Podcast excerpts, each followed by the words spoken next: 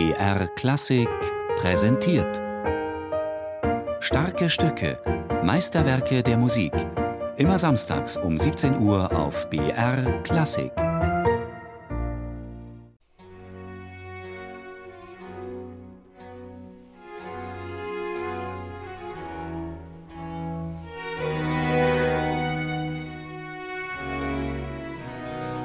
Für mich sind wirklich die aufregendsten Dinge eigentlich gerade eben diese Nahtstellen, die Momente, in denen man überhaupt nicht weiß, was wohl als nächstes passieren könnte. Und dieses Innehalten und das sozusagen kurz Revue passieren lassen, was man schon gehört hat, was sich schon entwickelt hat, was sich schon aufgebaut hat und das Mutmaßen darüber, was sich daraus wohl ergeben könnte.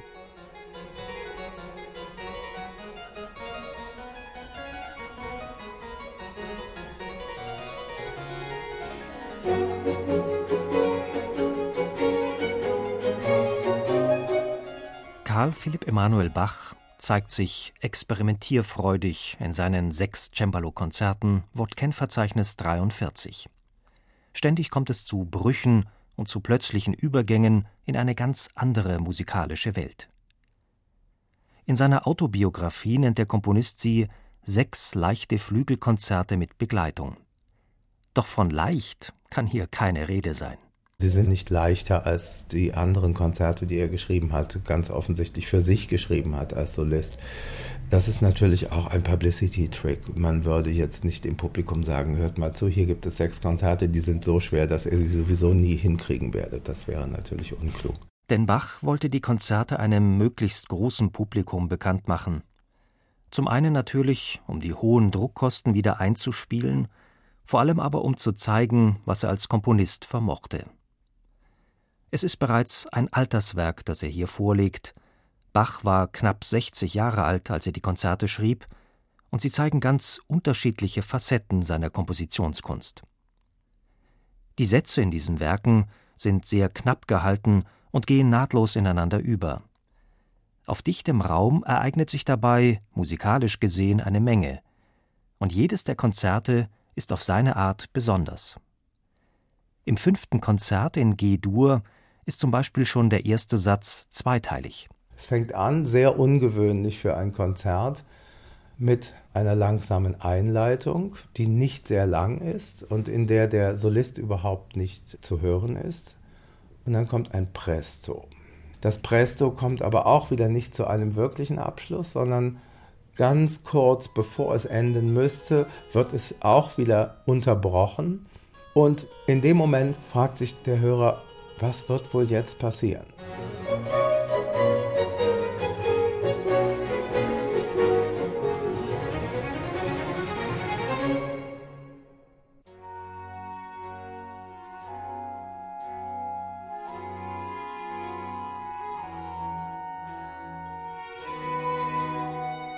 Man hat eine Einleitung gehört und einen fast fertigen schnellen Satz.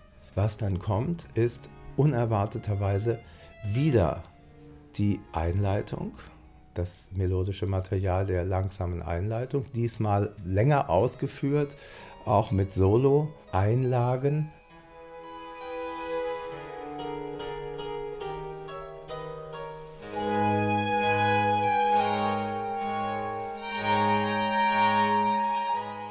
Der zweite Satz des Konzertes ist es, den wir hier gehört haben, ein Adagio. Es greift die langsame Einleitung auf und entwickelt sie hier zu einem ausgewachsenen Satz.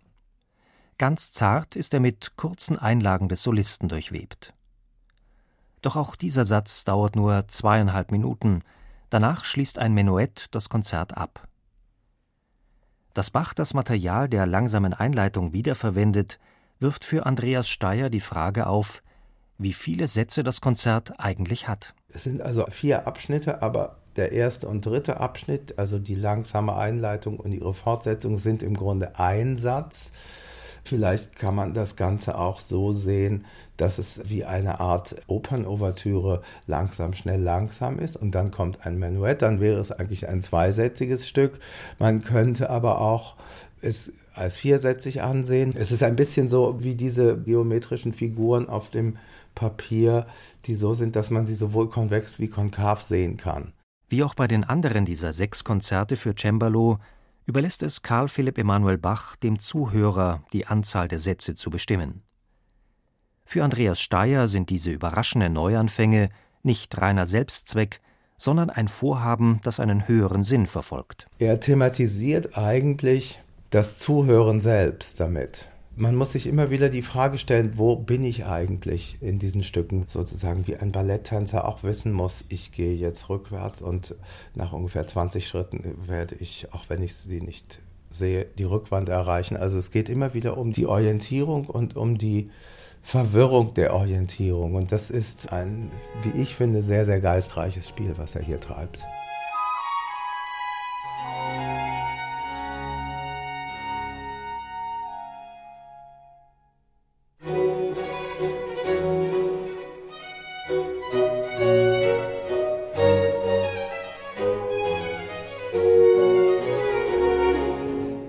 Die Amateure mit diesen ausgeklügelten Konzerten ans Cembalo zu locken, hat Karl Philipp Emanuel Bach versucht, es ihnen doch etwas einfacher zu machen.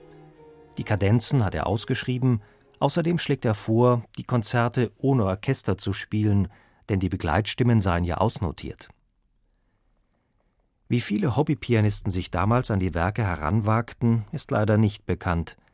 Für uns heute zeigen sie jedenfalls nicht nur, was für eine einmalige Klangsprache Karl Philipp Emanuel Bach hatte, sie sind zugleich ein musikalisches Zeugnis seiner Zeit. Es ist ein ganz typisches Produkt der Zeit der Aufklärung. Die Konzeption ist durchaus rationalistisch. Natürlich die Ausdruckssprache ist Sturm und Drang. Ich glaube, diese spezifische Mischung von sehr rational geplant und sehr teilweise emotional auch hochgetrieben, voller starker Kontraste und Überraschungen ist die typische musikalische Konstellation dieser Zeit des späten 18. Jahrhunderts.